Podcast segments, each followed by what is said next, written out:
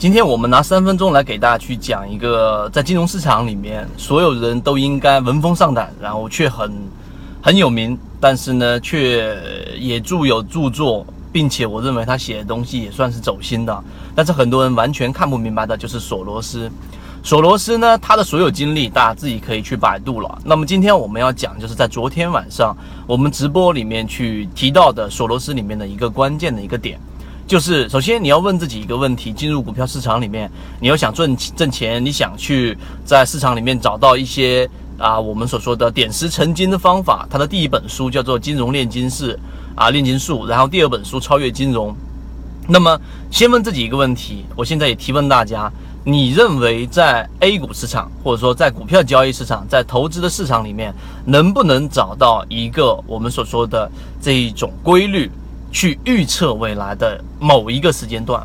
这个问题你可以暂停下来自己思考一下，然后我把我们认为的答案公布出来。所以，首先我们要知道这个世界当中的所有学科里面分为自然学科跟社会学科这两块。自然学科里面就是我们所说的化学呀、数学呀，包括物理呀。那物理里面有很多的第一定律、第二定律，只要你知道重力加速度，然后你知道这一个物体。的这一个高度，那最终你就能算出它最终坠落到地面的一个时间，这是恒定的，这是没有任何问题的，这是物理学里面的一个恒定标准。但是社会学里面呢，也就是说我们所研究的股票交易市场里面，社会行为、组织行为学里面，其中有一个关键点，就是它里面有一个自然科学界里面没有的东西，就是人类的思维。人类的思维，所有的人进入股票市场里面，他对于市场的股价判断，第一，他一定有认知的偏差的，有专业的人，有非专业的人。这里面在超越金融里面，索罗斯引用到了之前脑科学里面所提到的，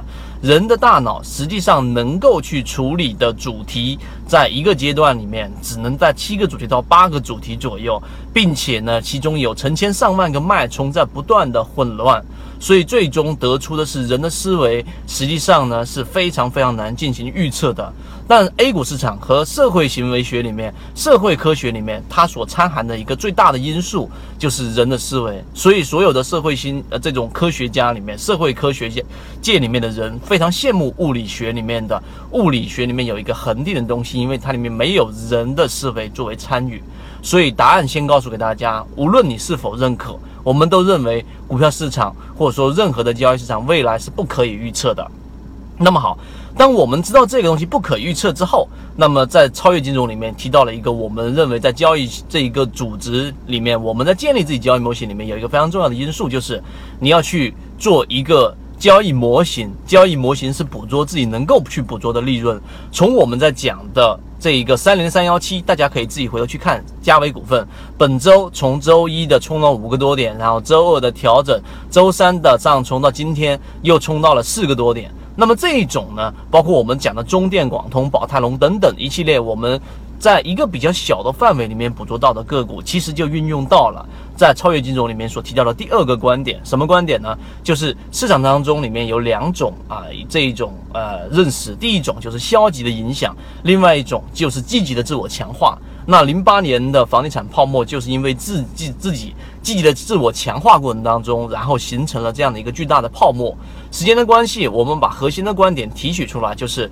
所有的消极的这一种。啊，影响那对于我们来说，在建立自己交易系统的时候，你第一位放在前面的是要不断的进行批判，批判自己的交易，批判自己的交易系统，也就是我们说的那一句话：你的喜好就是你的坟墓。这个是放在首位的，只有这样，你才能股票市场里面去活下来。第二个就是积极的自我，这积极的自我强化。那么这个就是在，呃，它会离所谓的均衡越来越远，它会走向疯狂，会有泡沫，最终会崩溃。这就是零八年的房地产交易泡沫。所以刚才我讲的这两个点，第一个市场是否可以预测，不可以预测；第二个社会行为里面有人的这种参与，所以你要去理解两个角度在交易系统里面，一个是消极的影响，另外一个是积极的自我强化。那么这个东西听起来好像比较复杂，但对于我们的交易系统的影响是非常大的。那么今天我就讲这么多，完整版的我们怎么样去解读和把它运用到实战里面的，在公众号里面我们有讲解，但由于直播平台的原因，